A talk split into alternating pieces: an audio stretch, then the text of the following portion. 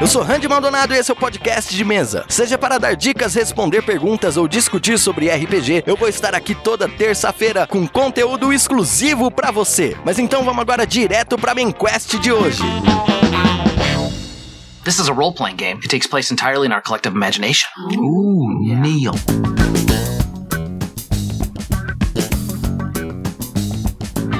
É isso mesmo, ouvinte do podcast de mesa, estamos de volta com mais uma entrevista. E você já viu aí no título do episódio, hoje nós temos um convidado extremamente especial, Rafael Jacaúna, senhoras e senhores. E aí, galera, tudo certo? Assim, eu não sei qual é a graça de me entrevistar, mas se o Randy disse que tem graça, então vamos que vamos. tem graça, cara, tem graça e eu vou provar aqui hoje. vamos ver, vamos ver. Cara, pra quem não te conhece, por favor, se apresente, né? Sou Rafael Jacaúna, lá do Mundo Freak, podcast. Pessoal que curte podcast de mistério, ufologia, terror, tem um pouquinho de tudo lá, histórias, contos, né, e tudo mais. E ainda tô começando aí uma, uma nova empreitadinha de leve, um canalzinho no Twitch, na Twitch TV, Jaca Freak. Então é só acompanhar a gente aí. É, eu vi você começando a fazer suas strings, achei muito legal. A gente vai falar mais sobre esse projeto aí. E além disso, né, além de você ser podcaster, além de você ser historiador, se não me engano, certo? É quando o pessoal fala assim, pô, Rafa, você apresenta aí, eu sempre fico pensando como que a gente se apresenta. A gente começa falando o nome, profissão, ou fala que é pai, ou fala que é podcast e vambora. E você também é jogador de RPG, né? Com certeza, ser jogador de RPG é parte integrante da minha vida. Pô, cara, foi muito legal eu poder ter te conhecido no, no evento que a gente participou no ano passado, no final do ano. Eu pude te conhecer e você me contou algumas histórias. Eu fiquei muito feliz de ver o pessoal, né, algumas pessoas ali do mundo freak que gostam de RPG. Eu já imaginava, porque acaba fazendo até um pouco de sentido, sabe? E fiquei muito feliz saber que você ama RPG, que você joga. E eu queria saber como é que você entrou para essa vida, né, cara? Drogas. Não, brincadeira. Cara, RPG eu conheci quando eu tinha de 12 para 13 anos. Eu trabalhava num bar, bar que era do meu tio. E eu tinha um, um, amigo, assim, um conhecido, que já era meu amigo na verdade, que ele falou: pô, cara, tem um jogo chamado RPG aí e tal. Que droga é essa? Qual é? Não, aí ele desenhou numa folha de, de caderno, quadrinhos, fez umas ligações, parecendo uma aula de química de um quadrinho para outro, sabe qual é? Ele é, isso aqui é um mapa, tal, vamos botar aí, botar umas características aleatórias, que eu não lembro exatamente quais eram. Uhum. Pô, você vai ter que explorar isso aqui, finge que isso aqui é uma dungeon, uma caverna, você tem que explorar. Tipo RPG de, de videogame que ele falou, a gente. Cara, isso é maneiro, eu quero mais disso. aí a gente jogou mais duas, três vezes, assim, coisa de meia horinha. Daí eu já fui direto pro Vampiro à Máscara. Você já foi pra coisa pesada, né? Pesada. Fui, fui para drogas pesadas e como eu trabalhava e eu tinha praticamente nenhum gasto, né? Eu tinha 13 anos e não tinha muitas responsabilidades financeiras, não ganhava muito também. Porém, tinha um troquinho, né? Esse meu amigo ele tava meio de mau caráter, porque ele falou: pô, cara, tem um livro aí e tal, mas o livro é meio caro, não sei o que. Não, eu compro, vamos, vamos comprar. ele tava precisando do famoso jogador que banca os outros, né? Ele tinha 5 anos a mais do que esse meu amigo.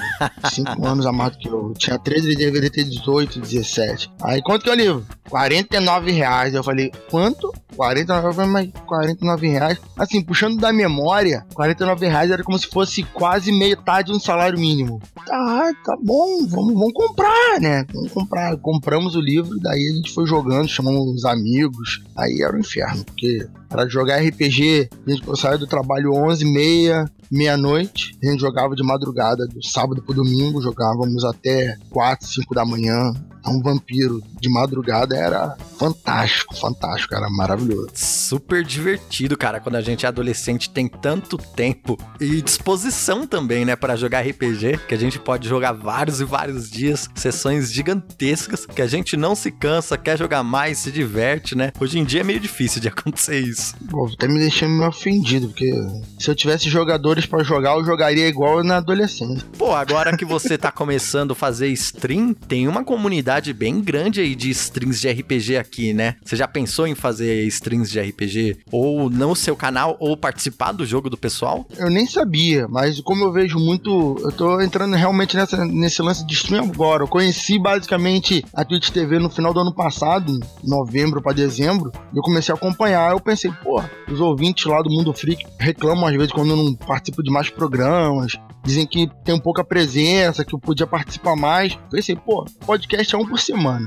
Nem todo assunto é, dá para participar, ou nem todo assunto eu tenho alguma bagagem para colaborar significativamente, né? Então, em vez de colocar cinco, seis pessoas no programa, o Andrei chama as pessoas que ele considera que tem mais coisa a adicionar. Às vezes ele vacila, às vezes eu fico chateado, porra.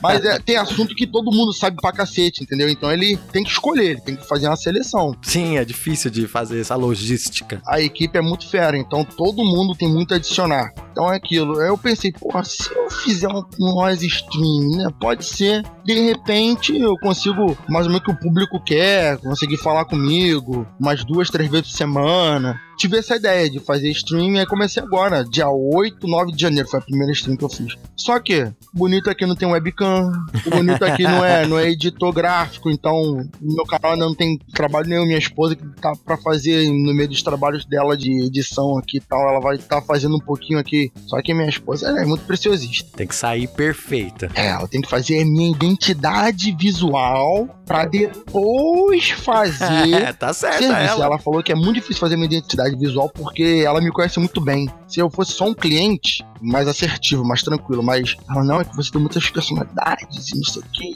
Ela vê todas as facetas do Jacaúna, né? é, aí ela me perguntou as cores, eu falei assim pra ela umas oito coisas diferentes. Ela, porra, me ajudou pra cacete. eu falei, é. Aí depois eu falei, ó, coloca verde, azul e amarelo nessa porra. Ela falou, caralho, parabéns.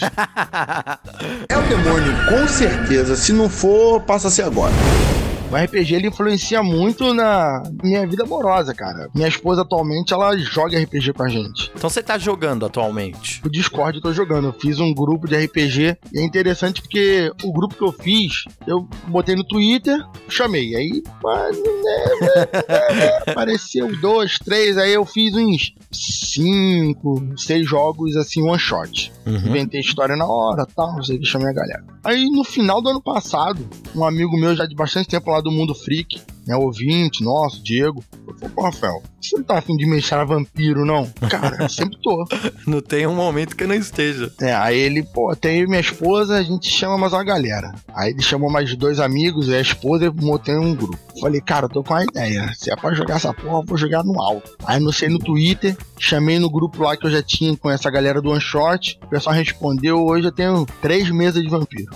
Caramba, três meses de vampiro, cara. Elas são interligadas entre si ou não? Porque às vezes acontece isso, né? Esse é o ponto é tudo o mesmo cenário, os jogadores se encontram. Puta, que da hora, cara. Já joguei com duas mesas esse mês. Falta jogar com uma só, porque a galera tá com um pouco de dificuldade de, de se juntar. Uhum. Mas a primeira mesa é Camarilla, a outra mesa não é Camarilla, e a terceira mesa volta com Camarilla. Então eu tenho. Peguei vários NPCs de 20 anos de vampiro que eu joguei. Passei tudo para fichas de PDF editáveis. Hoje eu tô com acho que 36 fichas editáveis aqui. Botei toda a população de vampírica do, do Sudeste, montei todo um, um lore na América do Sul, uhum. na, focado no Rio de Janeiro e São Paulo, basicamente. E os jogadores estão nesse lore todo aí, fazendo a, as suas aventuras, ou entrando no, no, no trânsito e, e, e se passa em 1999. Perfeito. Para quem conhece alguma coisa de vampiro, sabe que 99 é o tempo ali que tá acontecendo a jihad, a gerrena, o pau tá cantando, Nova York tá sendo destruída. Então tá acontecendo muita coisa e eu tô colocando o Rio de Janeiro dentro dessa jogada toda. Entendi. Você tá usando os, os acontecimentos do cenário oficial do Vampiro à Máscara. Tô usando coisas do cenário oficial e tô criando o meu cenário no Rio de Janeiro. Aí, ouvinte do podcast de mesa, você que tá ouvindo a série de Vampiro à Máscara aqui no podcast, fica ligado, ó. Quem sabe você não consegue jogar com o Jacaúna ou pelo menos no mesmo cenário com os outros jogadores, a própria Camarilla do Brasil aí, junto com o Jacaúna.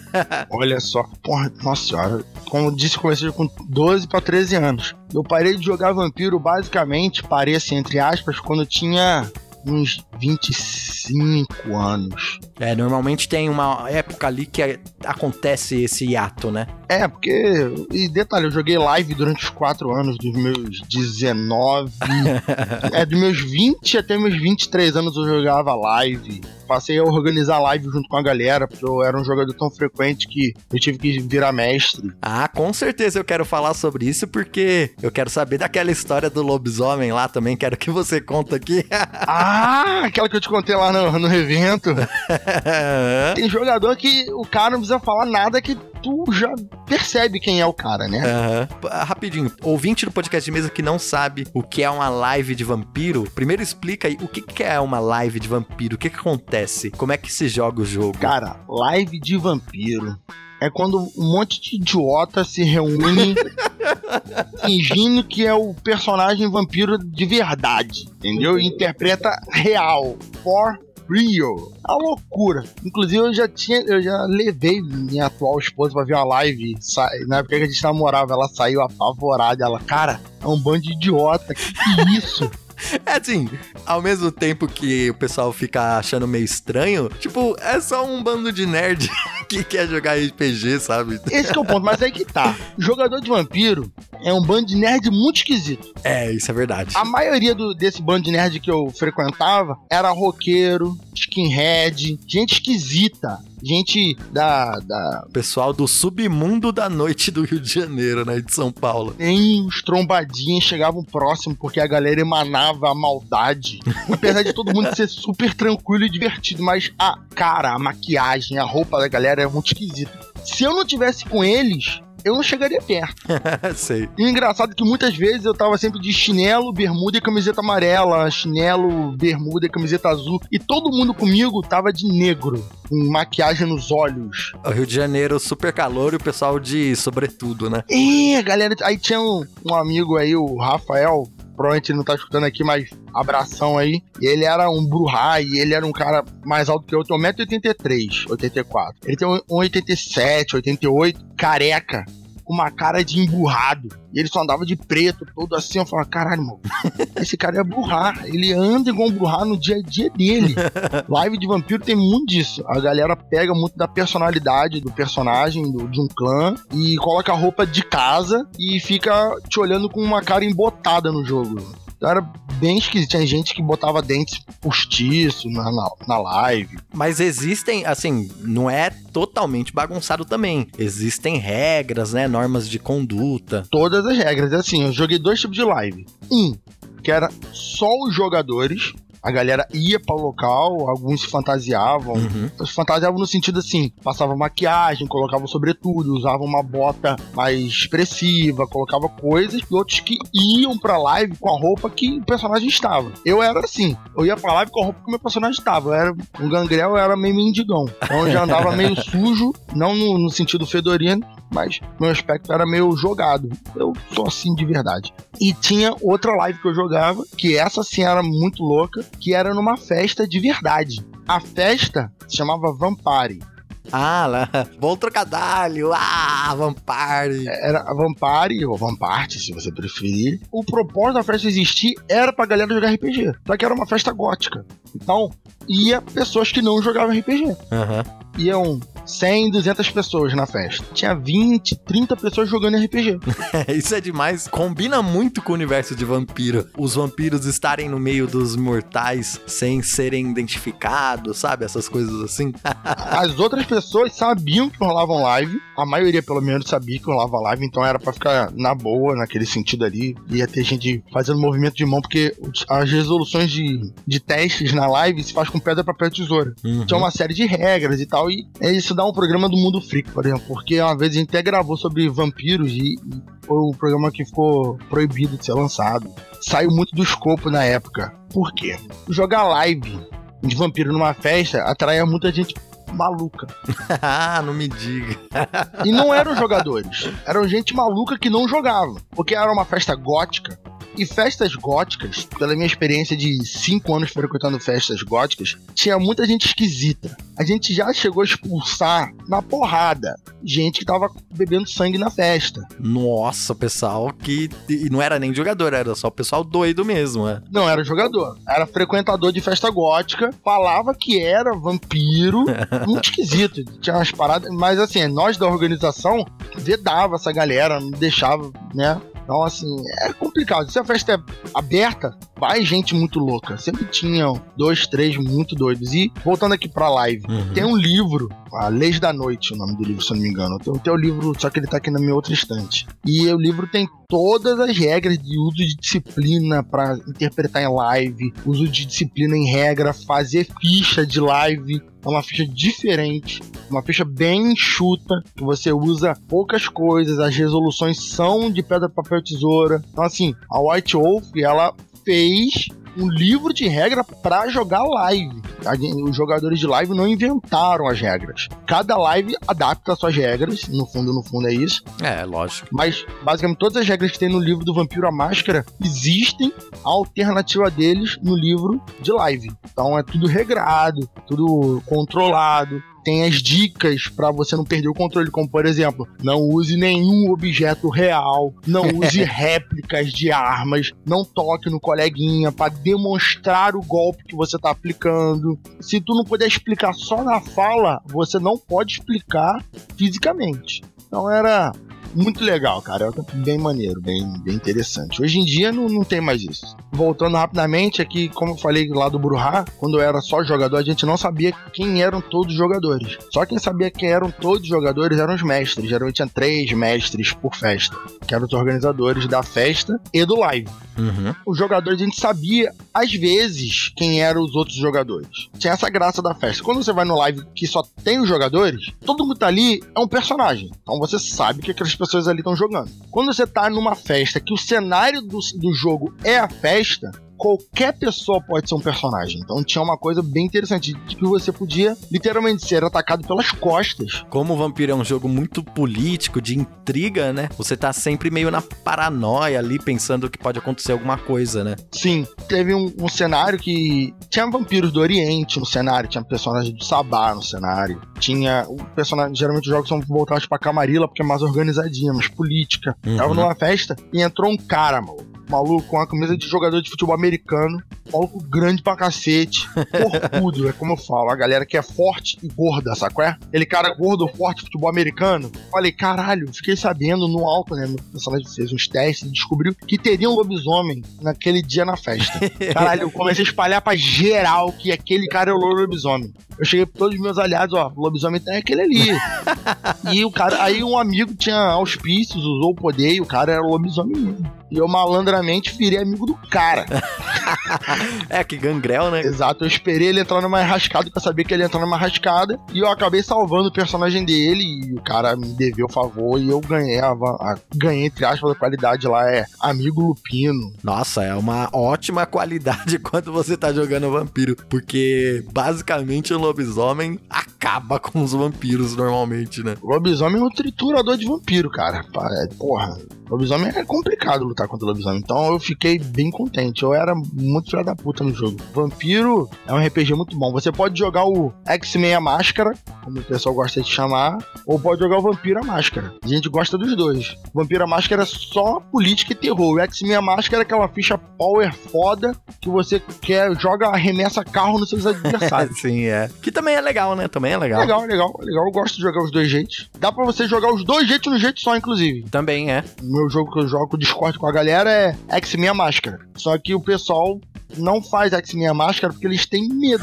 Porque se eu dei muito ponto pra eles, os inimigos também têm muitos pontos. Aí os caras, não, calma aí. E se eu pegar o lobisomem aqui, o lobisomem vai ter tantos pontos quanto eu, fudeu. Cala na porrada, vamos experimentar.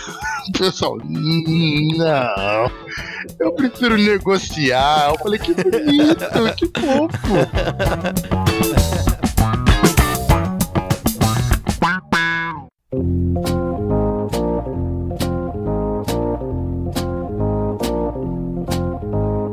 Jaca, eu também separei aqui algumas perguntas que os assinantes aqui do podcast mandaram pra você, cara. Opa, que isso? Agora. Ó, o Leonardo Rodrigues tá te perguntando aqui, ó. Qual foi o episódio em que você se sentiu mais nervoso ou com medo no mundo freak? Ó, quando eu sinto muito medo de um tema do mundo freak, tem alguns temas que eu não gravo, mesmo que pudesse gravar. quando é, por exemplo, eles gravaram um tema que agora realmente eu não lembro o número, que já tem um tempo, mas era sobre experiências japonesas na Segunda Guerra Mundial. Hum, Esses temas gore, eu não gravo. Nem escutei esse programa. Porque eu já tinha visto a pauta e falava daquele experimento de congelar membros da pessoa pra ver quanto tempo a pessoa aguentava. barato bem pesado e gore, né? Mas assim, o que eu fiquei muito nervoso de gravar, muito tenso, foi o meu especial querido sobre o Asta Cheirando. Esse é o programa 100 do Mundo Freak, foi um programa especialíssimo. Esse eu fiquei muito tenso em gravar. É sobre um tema que eu gosto muito, que os ouvintes já fizeram vários memes na época, já faziam memes de Asta e da minha cara e tudo mais. Então assim, eu fiquei bem tenso pela responsabilidade de gravar sobre o tema. O Vinícius Inocência aqui também, assinante do podcast, tá te perguntando da onde que veio o seu gosto pelo terror, ufologia e etc. Você consegue achar o cerne da origem ou não? O cerne, cara, provavelmente da minha mãe. Provavelmente. A minha mãe gostava muito de filme de terror. E eu, até hoje, cara, eu não gosto de filme de terror. Eu detesto filme de terror. Eu vejo porque eu detesto, entendeu? Eu vejo, vejo de raiva. A minha esposa não gosta de terror. Então, geralmente, quando eu vejo filme de terror em casa, eu vejo quando ela está viajando. Porque ela detesta, detesta ela não ver.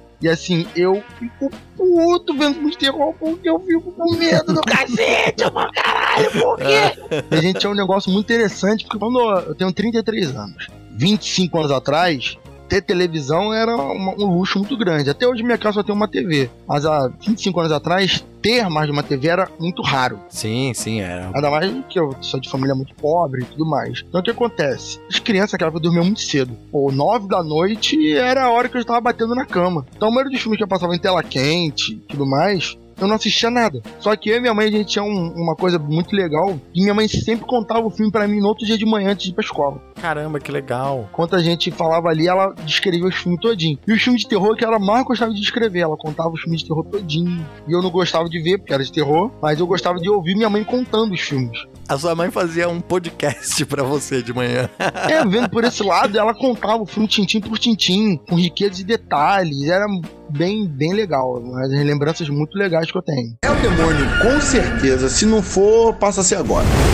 Tem mais duas perguntinhas aqui, uma do Lincoln Ramos, que tá perguntando com que frequência que rola o momento demônio nas suas mesas. Muita frequência, muita.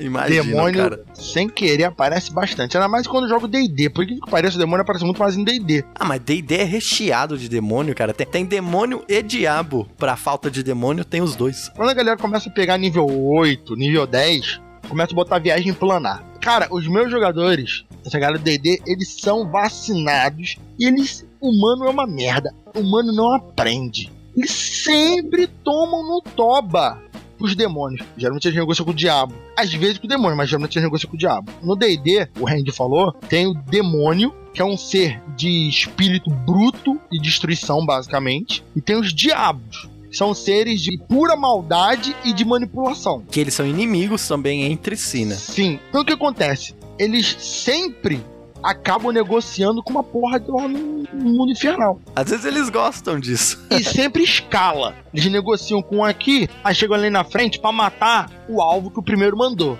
Aí o segundo que eles foram matar, negocia com eles pra eles matarem o primeiro. Eles no meio do caminho encontram um terceiro, que era inimigo dos outros dois, e negocia uma parada pra eles ficarem mais fortes pra matar os dois. E eu falo pra ele, cara, vocês não aprendem? É oferecer item mágico para vocês, vocês caem nesse truque. O jogador D&D não resiste a item mágico. O cara cumpre a parte dele, mas a parte dele sempre vem com uma letra miúda, ó. Cumpri minha parte, mas pra você continuar com isso, você tem que fazer um segundo serviço de graça. O cara, ai caralho, nos fudemos. Não aposte a sua cabeça com o diabo, né? A última pergunta pra finalizar aqui do Raj: qual referências de terror além do Lovecraft você indicaria pra jogos de RPG? É um pouco complicado falar assim um tipo específico de terror, mas geralmente eu vejo o que, que os meus jogadores mais têm medo. Às vezes o teu jogador se caga de medo de fantasma. Você vai explorar isso. Às vezes é uma coisa até que já existe, tipo, aranha, tem gente que tem aracnofobia, né? O que é o terror? Você tem que ver qual é o terror ali que mais te abala. É o psicológico, é o entrar numa sala e ver pessoas penduradas, coladas no teto, com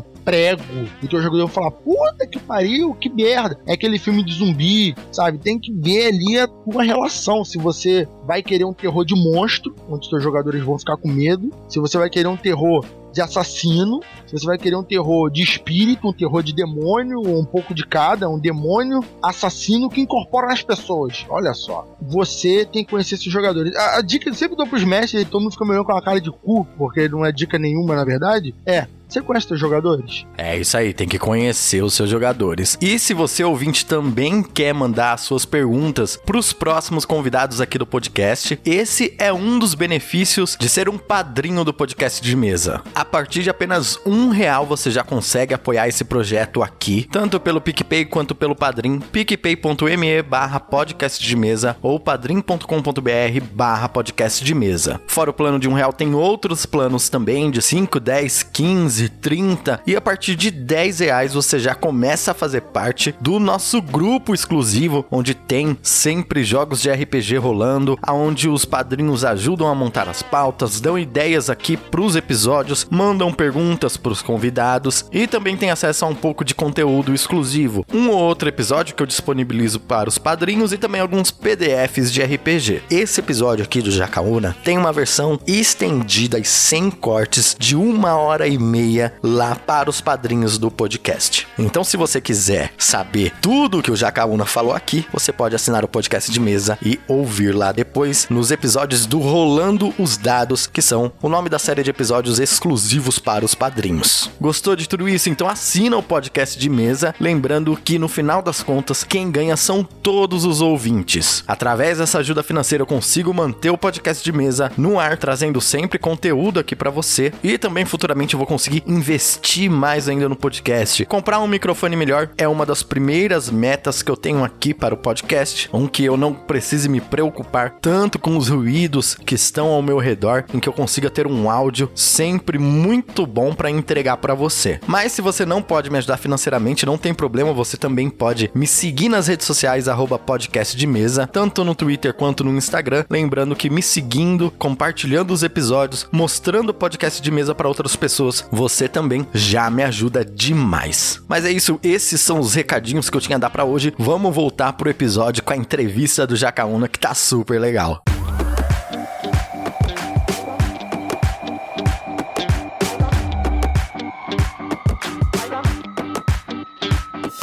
Pô, cara, eu tava assistindo um filme hoje à tarde que eu tava lembrando de você. Eu não sei se você já assistiu, cara. Oh, meu Deus, lá vem. Você já assistiu Hereditário já? Com certeza, com certeza. É, esses novos filmes de terror em geral, assim, muitos deles lidam com sobrenatural, terror e também com satanismo, né? E o RPG ainda tem esse estigma, tinha muito mais antigamente, né? Mas até hoje em dia ainda tem dessa relação dos Estados Unidos. Foi um problema muito grande, saiu até filme com Tom Hanks, é, é, Dragões e Labirintos, né? Aqui no Brasil teve problema com Vampiro à Máscara, foi um problemaço. Eu acho que, cara, você é um dos caras que eu mais queria ouvir falar sobre isso, porque eu sei que você deve ter vivido isso na íntegra. Eu também vivi, eu era bem jovem quando aconteceu, mas impactou muito também a minha relação com RPG e como as pessoas me enxergavam, sabe? Cara, essa história me impactou diretamente aquele caso de Minas Gerais, né, que uma moça, uma menina foi assassinada no cemitério e a polícia fez aquele serviço de investigação bem merda. Achou na casa do, de um dos assassinos livros de RPG. Pronto. É por isso que matou. Ah, tá bem claro a, a ligação aqui. E por que me afetou diretamente? Porque eu tinha 13 anos na época, 13, 14 anos, a gente jogava de madrugada. Os vizinhos eram da igreja e teve vizinho que literalmente entrou na nossa casa durante a sessão de RPG e minha mãe teve que tirar vassouradas. E a galera falando que é coisa do demônio. Olha, talvez. Aí eu gravei isso relativamente recentemente em outro podcast. Ah, no, no, no Beer Holder Cego. Exatamente, lá no Beer Holder eu comentei sobre isso, que a galera entrou falando, é o demônio demônio! Gisele, que é o nome da minha mãe. Para com isso na sua casa, isso é coisa de demônio. Aí o pessoal até zoou falando que é daí que veio meu bordão. É o demônio, com certeza. Se não for, passa a ser agora. Bem, Jaca, então vamos falar um pouquinho aqui de RPG. Você gosta muito de mestrar vampiro, eu imagino que também curta muito esses jogos estilo teoria da conspiração, ufologia. Você tem alguma dica para mestres ou jogadores também para jogar esse tipo de jogo? Cara, depende do que o cara quer. O sistema do jogo é muito importante. Os seus jogadores e o seu gosto são muito fundamentais para saber como que você vai levar o jogo. Uhum. Por exemplo, eu sempre falo isso quando me perguntam algo do tipo, né? O meu grupo de vampiro quando eu jogava Vampira Máscara, com essa galera que eu era mais novo, que eu tinha meus 13, 14, 15, até meus 18, 19 anos, jogava com um grupo fechado. A gente jogou, todo mundo era mais velho do que eu. O mais novo em relação a mim tinha 4 anos a mais. Então eu tinha 14 e o outro tinha 18. E todo mundo bebia, fumava, a galera vinha aqui, fumava no caso de cigarro mesmo. A gente sentava aqui em casa meia-noite, meia-noite e dez, começava a jogar. Quatro marmanjos, cinco marmanjos, todo mais velho. Um deles trazia sempre duas, três cervejas para ele beber. Eu não bebia, eu não fumava, minha mãe sabia disso. Pô, eu trabalhava em bar, não bebia nem fumava. Isso é muito irônico. Então, assim, a galera era para jogar vampiro aquela galera. O pessoal era muito sangue nos olhos de, de trairagem, de investigar. O Uhum. pessoal era muito bom jogar vampiro. Quando eu mudei esse meu grupo, esse meu grupo aí um casou, o outro se mudou, aí foi distorcendo o grupo, a gente parou de jogar e foi novos jogadores agregando-se. Os novos jogadores não encaixavam nada com o jogo de vampiro. Entendi, eles tinham uma outra pegada. Outra pegada, outra pegada. Era frustrante pra mim, como mestre, jogar vampiro com esses novos jogadores. Porque a galera não tinha o feeling do jogo. O pessoal queria porrada, queria luta. Ah, eu sou vampiro, eu posso. É, pode, mas não deve. Por exemplo, o meu primeiro grupo de, de jogadores de vampiro, a galera lia o livro todo, meu amigo. Lia a porra toda, lia o, cenário, cenário, né. Eu, sendo mestre, eu só tinha uma preocupação: saber dos meus personagens. Porque os personagens deles, eles sabiam tudo. Os Uhum. caras sabiam tudo do clã deles, sabiam tudo da disciplina deles. Perguntava qualquer disciplina, os caras já sabiam quais eram os dados que jogavam, porque os caras sabiam de tudo dos personagens deles. Quando eu troquei de grupo, porra, tinha que explicar todas as disciplinas pra galera. A galera não lia, não queria ler, falava que não tinha tempo de ler. Não dá pra jogar vampiro assim. Jogar vampiro, tendo que explicar todas as disciplinas de cada jogador a cada rodada, não dá. É muito demorado, o jogo não rende e é outro esquema. É bem provável que essa seja uma percepção minha, mas os jogos da White Wolf, né? Trindade ali, né? Mago Ascensão, Lobisomem, Vampiro, tem os outros também, claro, que são muito legais, mas todos eles, na minha opinião, necessitam dos jogadores estarem também entendendo o que tá acontecendo, deles entenderem o cenário, né? Por exemplo, ir jogar Mago Ascensão, se você não vai iniciar uma pessoa e realmente explicar como se fosse o despertar dela, explicar o que é magia, o que dá um puta trabalho pro mestre e é uma coisa muito difícil de fazer no vampiro também, né, no lobisomem também, iniciar uma pessoa. Então é sempre interessante que todo mundo entenda o cenário, porque o legal do White Wolf, do storyteller, é o cenário, é isso que deixa o jogo tão apaixonante, né? Eu gosto de também comparar da seguinte forma: você vai assistir um filme de terror. Primeira coisa que, na minha opinião, aqui, do, do palestrinha do filme ou do- dos livros que você tem que fazer é estar afim de se envolver. Se você vai ver um filme de terror pra não ter medo do filme, tu vai com essa convicção, perdeu a graça o filme. Porra, se tu não quer ter medo do filme, pra que tá indo ver um filme de terror? Mas por que que essa pessoa saiu lá fora? Ela é burra? Não, mas gente, é, é um filme de terror, a história tem que acontecer.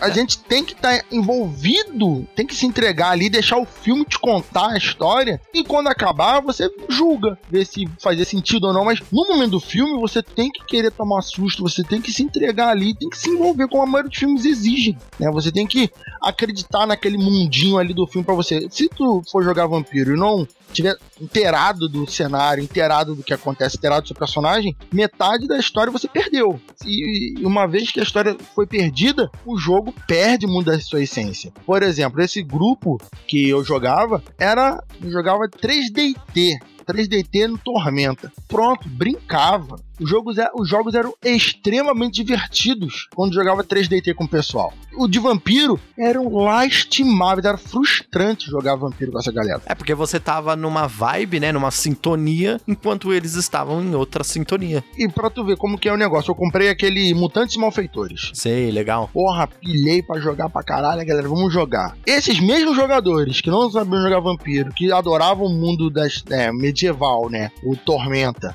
eram horríveis horríveis em, em Mutante Malfeitores. Eu tinha um jogador que era herói. Nossa, cara. Um vilão apareceu atirando no avião, um avião de passageiros. O que, que os heróis têm que fazer? Salvar todo mundo. Caraca, tinha herói dentro do avião assim, não, não vou sair não, porque senão o cara vai, vai me jogar lá embaixo. Não, a ideia é você ser heróico, cara. O único jogador que não voava foi o cara que resolveu a situação. Acabou a sessão e falei assim: olha só, vamos voltar a jogar Tormenta. Vocês não servem pra jogar herói e eu não vou me estressar. Entendeu? Então, assim, a dica que eu dou pro, pros ouvintes é: eu gostava de mestrar tudo, herói, vampiro e tal, mas a maioria dos mestres não é assim. A maioria dos mestres prefere uma coisa. Você tem que achar a sua onda e os jogadores da sua onda, ou você tem que transformar na onda dos seus jogadores. Se você quiser empurrar jogo os seus jogadores, não vai dar certo. Você vai ficar frustrado, o jogo não vai ser muito maneiro, vai ter gente que não vai se divertir e o jogo vai perder muito da graça. Você tem que ter onda dessa galera. É o demônio, com certeza. Se não for, passa a ser agora. Queria que você desabafasse aqui. O que te irrita no RPG? O que, que você tá cansado e você fala, meu Deus, como eu odeio isso no RPG ou na comunidade RPGista? Tem algumas coisas. Jogador pau no cu. Que é o quê? O dono da regra, filha da puta. O mestre fala assim: olha, não precisa jogar dado, não. Não. Mas no livro aqui da página 120, eles têm que jogar dado. Tem que jogar dado. Ele reclama com o mestre até quando o mestre tá ajudando eles, né? É merda de regra. Cara, não seja esse cara, maluco. Em contrapartida, né, mestre? Não seja o cara que muda o joguinho, a regra do joguinho toda hora. Se você falar que é assim, Principalmente a seu favor, né? Exatamente. Se tu falar que é assim, tem que ser assim sempre. Não vai mudar ali porque o jogador X foi fazer, tu falou, não, não, não pode. Aí o Y foi fazer, tu falou, ah, você pode. Porque assim, o RPG ele tem muitas regras para justamente deixar o mínimo de brecha e discussão possível. Mas sempre todo livro de RPG tem a regra de ouro. Quem manda nessa porra é você. Só que você tem que manter um padrão. E outra coisa que eu fico puto com mesas de RPG, isso é uma coisa bem comum e o remédio é a gente fazer uma autoavaliação no final das contas. É tratar jogador de forma diferente. Principalmente quando o jogador é mulher. Já vi isso acontecer, eu já cometi esse erro, afinal, comecei a jogar muito cedo. Ou a gente favorece a garota, porque tá garota, e você fica encantado, e você acha que vai se dar bem, se favorecer os dadinhos pra moça, aquela coisa toda. É, pegar no pé de jogador X, Y, Z, favorecer jogador Y, Z, tratar mal o jogador, de novo, ainda mais quando é mulher. Evita, não seja nerd babaca. Inclusive, eu tenho muita vergonha de falar em rede social que, ah, eu sou nerd. Nossa, eu nem falo. É, a palavra nerd, ela foi já ressignificada. Eu também, hoje em dia, eu vejo como algo assim, putz, horroroso de falar, sabe? Mas não com medo de sofrer bullying nem nada, ao contrário. Porque tem muita gente da comunidade nerd que é chata pra caralho e muita gente que é louca, né? Não, não é só no caso chato, é um pessoal. Não é tanto RPG, mas pode ser uma parte importante da conversa. Eu estava debatendo com uns amigos, e outros nem tão amigos assim, sobre é, cultura pop e mudança de, de etnia de personagens de filme, de história e tal. Na minha cabeça eu resolvo da seguinte forma: o personagem ser da tal etnia é fundamental para sua história. Para a história daquele personagem ali, é fundamental ele ser preto, branco, japonês, chinês, o caralho é quatro, não sei o quê? Não. Então o cara pode ter qualquer etnia. Não muda. Ah, o super-homem. Olha, super-homem veio de outro planeta. Se ele fosse negro, mudaria muito a história do super-homem. Eu até concordo com isso, porque ele nasceu no Kansas, a criança, toda a sociedade branca, aquela coisa toda. Uhum, redneck, né? Né, mudaria a história, mudaria o trato, mudaria o entendimento, de repente, que o super-homem tem da sociedade norte-americana. Então, um super-homem negro, como tem até histórias aí, de repente o cara pode explorar todo uma- um conceito diferente que ele. Agora, fora os personagens, não interessa a etnia do personagem. Não, pô, tá. A última discussão que eu entrei nisso foi quando, na época ainda que a série The Witch estava sendo produzida pela Netflix, que falaram que a personagem da Siri, ela seria asiática. A galera tava pistola que ela seria asiática. Não, mas, cara, a Siri ser chinesa, ser negra, ser jamaicana, muda alguma coisa na habilidade na história dela? Não. Então, problema, maluco. Não interessa, sabe? Resumindo, né? Não adianta jogar RPG e ser babaca. É, a maioria das pessoas, né, o nerd, passa a vida inteira vendo X-Men e não entende o que é preconceito, o que é racismo. É, o É, pessoal assiste Star Wars e não entende nada sobre repressão, ditadura. Então o pessoal assim, é muito ampassant, assiste, bate palma, mas não entende a história.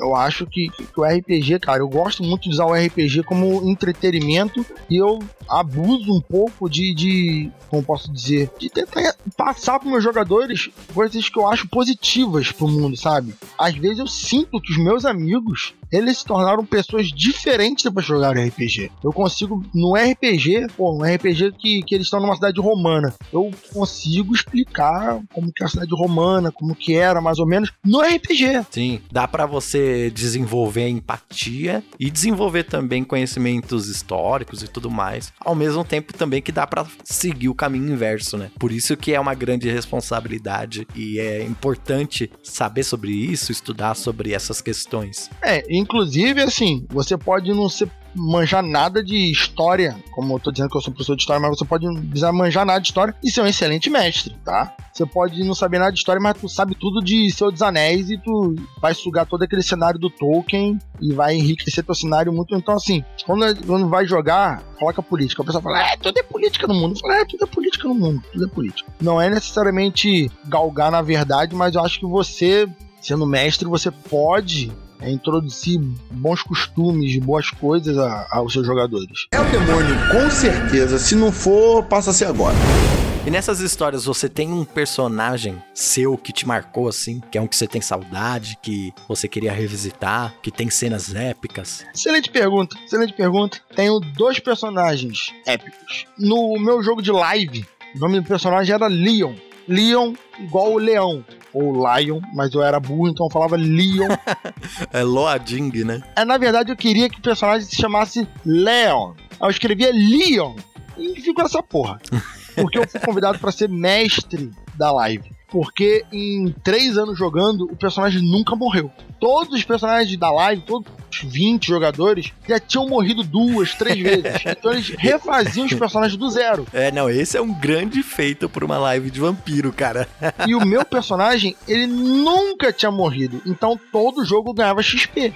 Ele ficava mais forte. Aí todo mundo morria, fazia um personagem novo. O meu ia acumulando. Chegou um momento que eu tava tão forte que nenhum outro vampiro na mesa representava perigo. Aí eu tava desbalanceando o joguinho. Uhum. Aí os mestres, né, que eram meus amigos, falaram: Rafael, eu vou dar duas opções. Ou você aposenta o, o Leon, ou você vira narrador e o Leon vira NPC com você controlando. Aí eu falei, não, não vou abandonar o Leon não, vou virar NPC com, com com, controlando ele. Não problema nenhum. Pô, passei todo esse tempo com ele aqui, né? Exatamente, porque eu tava atrapalhando o jogo sendo jogador. Sendo jogador, eu podia fazer o que eu quisesse. Sendo mestre, eu tinha compromisso porque o meu personagem virou NPC. Então mudava a dinâmica do jogo, né? Então era essa saída. Então o Leon, ele fez coisas fantásticas. Eu fiz trato de seguidor de 7, vendi meu coração para diminuir minha geração pra sétima. Aí depois eu matei o Setita e peguei meu coração de volta. Então, assim, esse personagem foi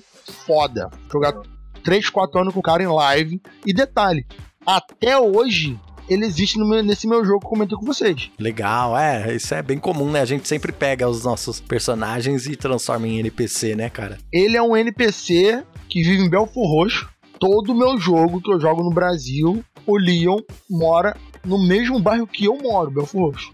Jardim Redentor. Ele mora aqui. Outro personagem que ficou muito. O meu primeiro personagem de 3DT.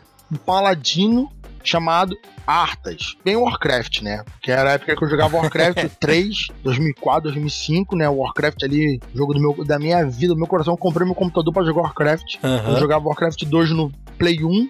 Quando lançou o 3, eu, meu Deus do céu, virei no girar, eu comprei, eu trabalhava, eu comprei o computador no cheque da minha mãe. Eu comprei o computador. O Artas, ele era um paladinão paladinão. Eu adoro jogar de paladino. Eu já deixei amigos presos, porque eles tinham que pagar a pena deles. E, e o delegado falou da cidade: Não, o senhor paladino de Calmi, se o senhor falar para soltar, o solto ou não, pode deixar preso. Eles cometeram o crime deles, eles aí. Ah, inclusive, pode pegar os pertences deles para pagar o prejuízo. Eles, pô, caralho!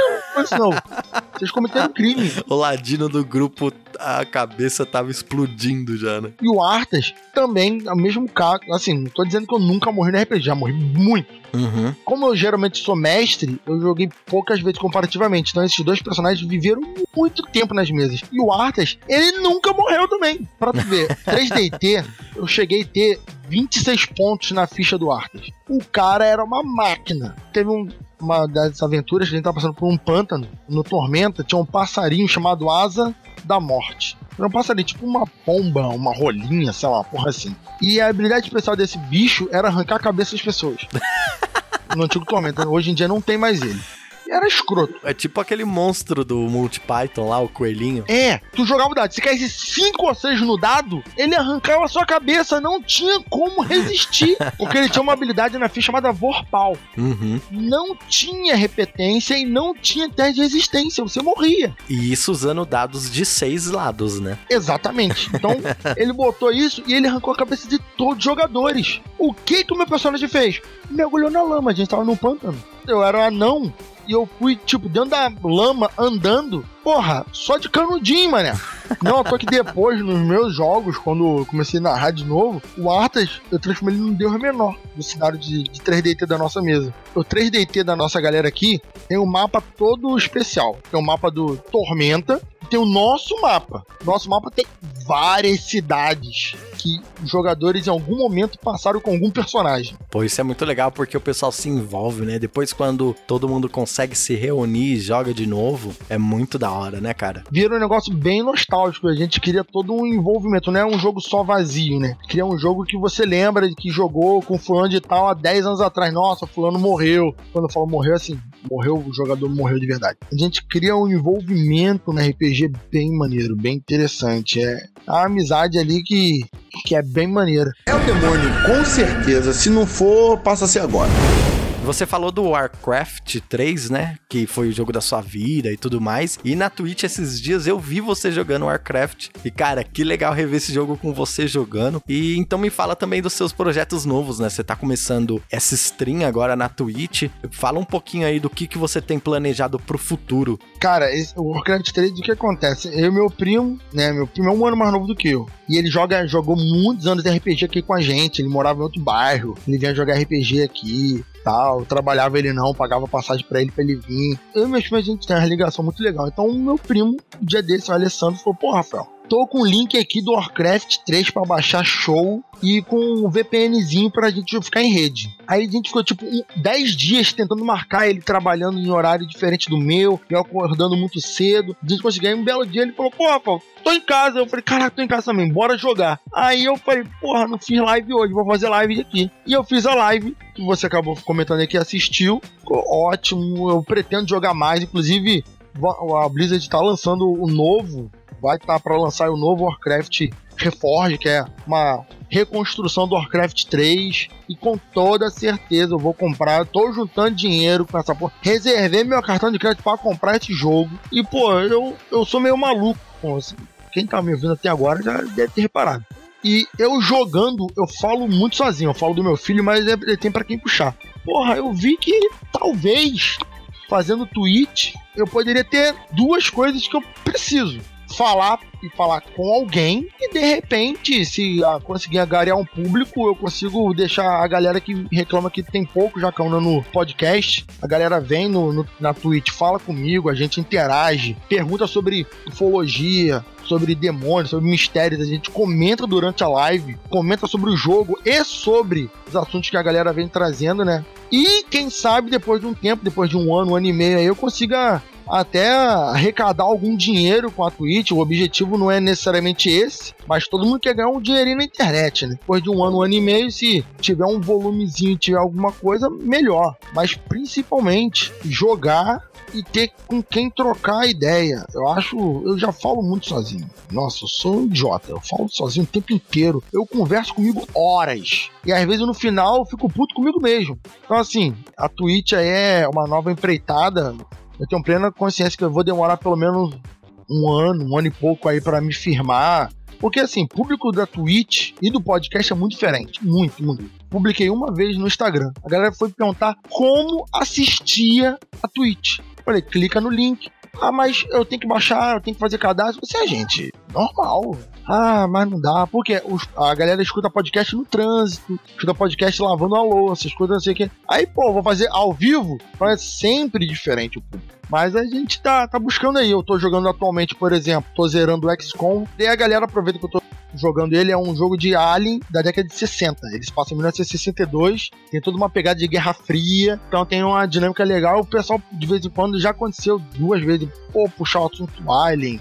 Aí eu comento ali sobre ufologia. Então, assim, eu pretendo justamente comentar assuntos do podcast durante as lives. E pra somar, né? Pra trazer o que o público quer, o que eu gosto.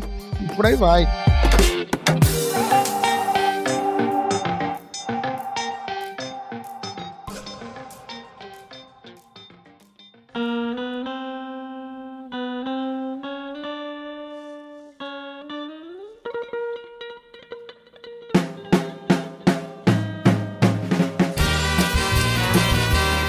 Ao fim de mais um podcast de mesa, isso mesmo, ouvinte. Infelizmente, vamos nos despedir aqui do Rafael Jacaúna. Jaca, o que, que eu esqueci de perguntar pra você? Divulga suas redes sociais, o canal na Twitch, tudo. Cara, minha rede social, eu refiz meu Twitter. Meu Twitter agora é JacaFreak.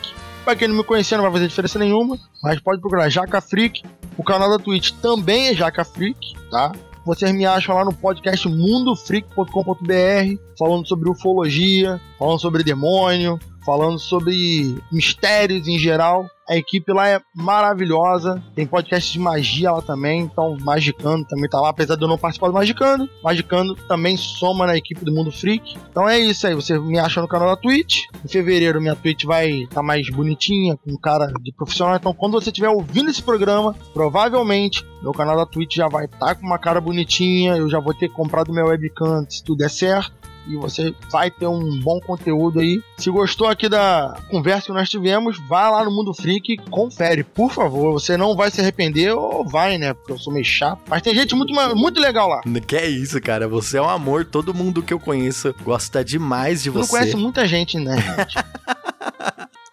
Não, cara. Lembrando que Jaca é com C, tá, ouvinte? E tem um link aqui na descrição desse episódio pro canal da Twitch do Jaca e também pro Twitter dele. Então vai lá, segue ele nos dois e acompanha aí as lives dele. E claro também, né? Quem sou eu? Mas acompanhe também o Mundo Freak, que é esse podcast maravilhoso. Tem muita coisa legal. Se você não conhece o Mundo Freak, acho que até talvez seja melhor ainda, porque você vai poder fazer aquela maratonada dos episódios antigos até os novos. Então tem bastante coisa para você ouvir. Acho legal que o número de pessoas que começaram a acompanhar o Mundo Freak de, sei lá, seis meses pra cá aumentou muito. E muita gente começa a ouvir, ele vai ouvindo toda semana e vai maratonando do, do primeiro até o último. Nos 50 primeiros programas eu participo de basicamente todos. Aí eu tive problema de internet, né? Não pude participar de vários porque eu fiquei sem internet quase dois meses e tal. E nos primeiros programas a galera fica muito dividida se me odeia ou se gosta de mim. Sério, cara? Esse cara é doente, é maluco, porra. Depois pensa, oh, caralho, não, calma aí, porra. É, é- é legal. Não, gente, o Jaca é super legal, gente. O Jaca é super simpático. Então valeu aí. Obrigadão pelo convite. Valeu, ouvinte do podcast de mesa. Vocês são maravilhosos e valeu mesmo, Randy. Adorei a conversa e precisando, pode chamar, cara. Que da hora. Obrigado você, também fiquei muito feliz com a entrevista. Então a gente vai ficando por aqui, ouvinte. Tenha uma boa rolagem de dados e até a próxima semana com o próximo podcast de mesa.